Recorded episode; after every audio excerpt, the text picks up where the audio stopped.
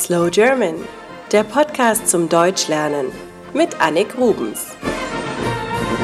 Ja, da legst du nieder. Die Deutschen sind nicht gerade als Gourmets bekannt. Für viele von uns ist Essen nur Nahrungsaufnahme, kein Genuss.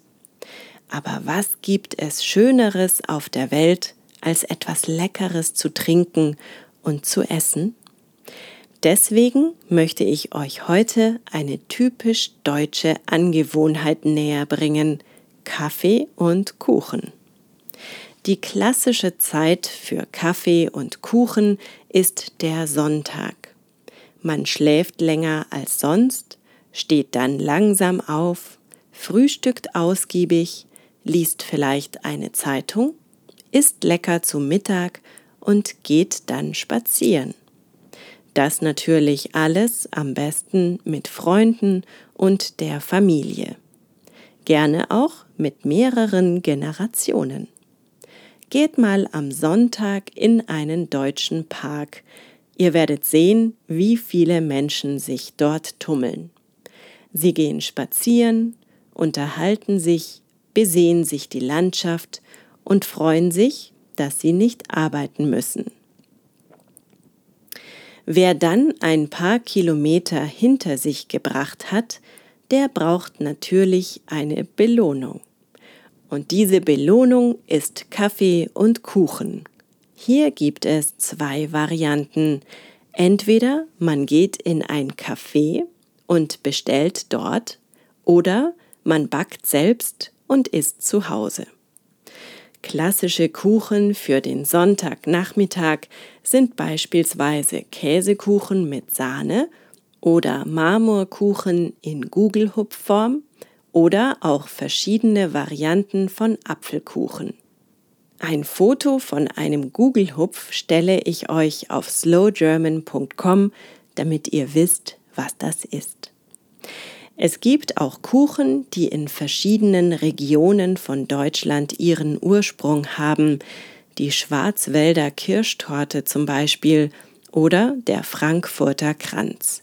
Rezepte verlinke ich euch natürlich auch auf slowgerman.com. Wer es traditionell mag, der hat sogar ein bestimmtes Sonntagsgeschirr, ein besonders schönes oder teures Service, das nur am Sonntag benutzt wird. Manche essen während der Woche am Küchentisch und nur am Sonntag dann am schönen Esstisch im Esszimmer. Die jüngeren Deutschen machen das beides nicht mehr, weil sie meistens gar kein Esszimmer haben in ihren kleineren Wohnungen. Aber die Tradition von Kaffee und Kuchen gibt es weiterhin bei uns auch. Wobei das Lustige ist, dass wir meistens Tee trinken und Kuchen essen, es aber trotzdem Kaffee und Kuchen nennen. Das ist einfach ein feststehender Begriff. Wer sich aber für Kaffee entscheidet, der trinkt heute meistens moderne italienische Kaffeevarianten wie Cappuccino oder Latte Macchiato, während es früher eher der klassische Filterkaffee war. Es gibt übrigens noch eine Variante dieser Zwischenmahlzeit am Sonntag, das Kaffeekränzchen oder das Kaffeekränzchen oder den Kaffeeklatsch. Dazu treffen sich meist Frauen während der Woche am Nachmittag. Sie essen ebenfalls Kuchen, trinken Kaffee und reden. Wenn sie über andere Leute reden, nennt man das Tratschen.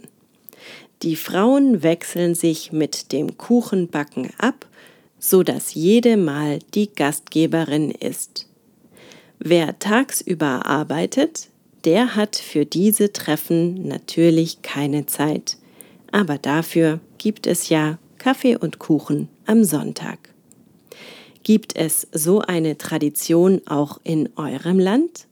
Erzählt gerne davon in der Kommentarfunktion auf slowgerman.com bei Facebook oder Twitter. Ich bin gespannt. Das war es für heute von Slow German. Mehr Informationen und Musiktipps wie immer auf www.slowgerman.com. Es gibt auch einen Premium-Podcast von Slow German unter slowgerman.libsyn.com. Dort findet ihr zu jeder Folge Lernmaterial und die Folge nochmal normal schnell gesprochen. Thanks for listening to Slow German. More information and musical tips and everything like that can be found on slowgerman.com. There is also a premium podcast that you can subscribe to at slowgerman.libsyn.com, where you get learning material and faster read episodes with every episode. Thanks for listening. Das war Slow German, der Podcast mit Annik Rubens.